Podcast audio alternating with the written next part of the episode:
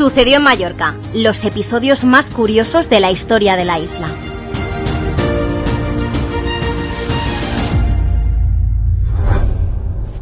Es una de las imágenes típicas no solo de Palma, sino de Mallorca. El Castell de Bilbao, desde lo alto del monte y sobre el puerto, es uno de los iconos de la isla. Tenemos aquí el único castillo circular de toda España y uno de los pocos de este estilo en Europa. Y por si fuera poco, no está exento de misterios y leyendas históricas.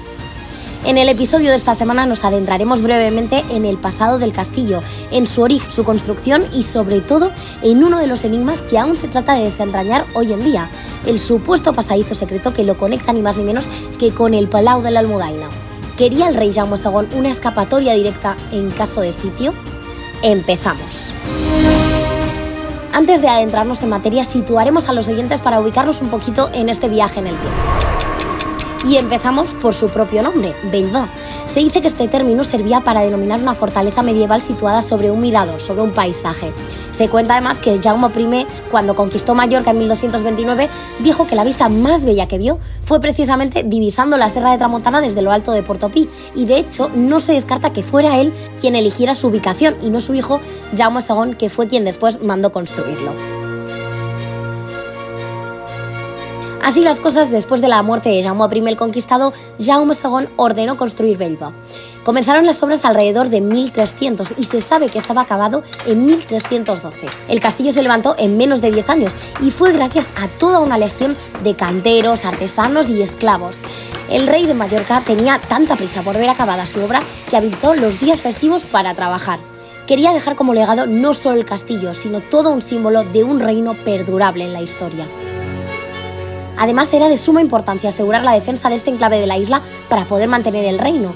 Era uno de los puntos débiles de Mallorca. Si en el norte protegía la Serra de Tramuntana y en el sur el mar, como elementos de defensa natural, el Ponent era un acceso fácil por donde podían atacar los invasores y por donde de hecho entraron las tropas de Jaume I en la conquista a los musulmanes. Había que fortificar la zona. Una vez terminado el castillo, Jaume II se estableció aquí con su corte, pero Peiba no se caracterizó precisamente por su vida cortesana. Los sucesores de Jaume II no lo utilizaron como tal. El castillo se utilizó a veces como punto de defensa y también destaca su función durante la rebelión de los Germanías, en algunos ataques turcos e incluso como residencia de verano de Pedro IV de Aragón o como refugio contra la epidemia de la peste. Pero sobre todo, Belva se utilizó como cárcel. En 1717 se convirtió en prisión militar y tuvo como presos a ilustres personajes como Melchor de Jovellanos, ministro de Hacienda y Justicia. Durante la Guerra de la Independencia también tuvo muchos soldados y oficiales franceses presos. Pero la cosa no acaba ahí. En 1829 se convirtió temporalmente en fábrica de moneda, aunque duró poco como tal. Y durante la Guerra Civil Española volvió a funcionar como cárcel para muchos presos del bando republicano. Y ya con todo este contexto histórico llegamos a la parte de los misterios. En concreto, uno de los enigmas sin resolver que ha llegado a nuestros tiempos es el del supuesto túnel secreto que conecta el castillo con el Palau de la Almudaina, cerca de la Seu. Como señala el investigador Pedro Galeana en su libro Las Covas de Bilbao, se sabe que en todo el complejo hay dos cuevas subterráneas excavadas por el hombre. Están bajo el bosque del castillo y se cree que en realidad era solo una cueva dividida en dos. No estamos hablando de una cueva sin más, sino de un área que alcanza los 30.000 metros cuadrados. Ocupa unos 250 metros de largo y unos 200 de ancho. De su origen se recogen en el libro de Galeana los pagos de aceite para quemar y alumbrar a los trabajadores. En un principio se pensó que esta gran cueva podía deberse a que excavaban el terreno para conseguir piedra para construir el castillo. Pero la piedra de este terreno es de mala calidad y además no tendría mucho sentido sacarlo de forma tan difícil aquí cuando se puede sacar de las canteras. Entonces, ¿por qué tenemos esta gran cueva que conecta con un túnel? El investigador no descarta que todo este esfuerzo por la obra subterránea fuese con una finalidad estratégica. Y es que Jaume II estaba perseguido por su hermano, el rey Pedro III.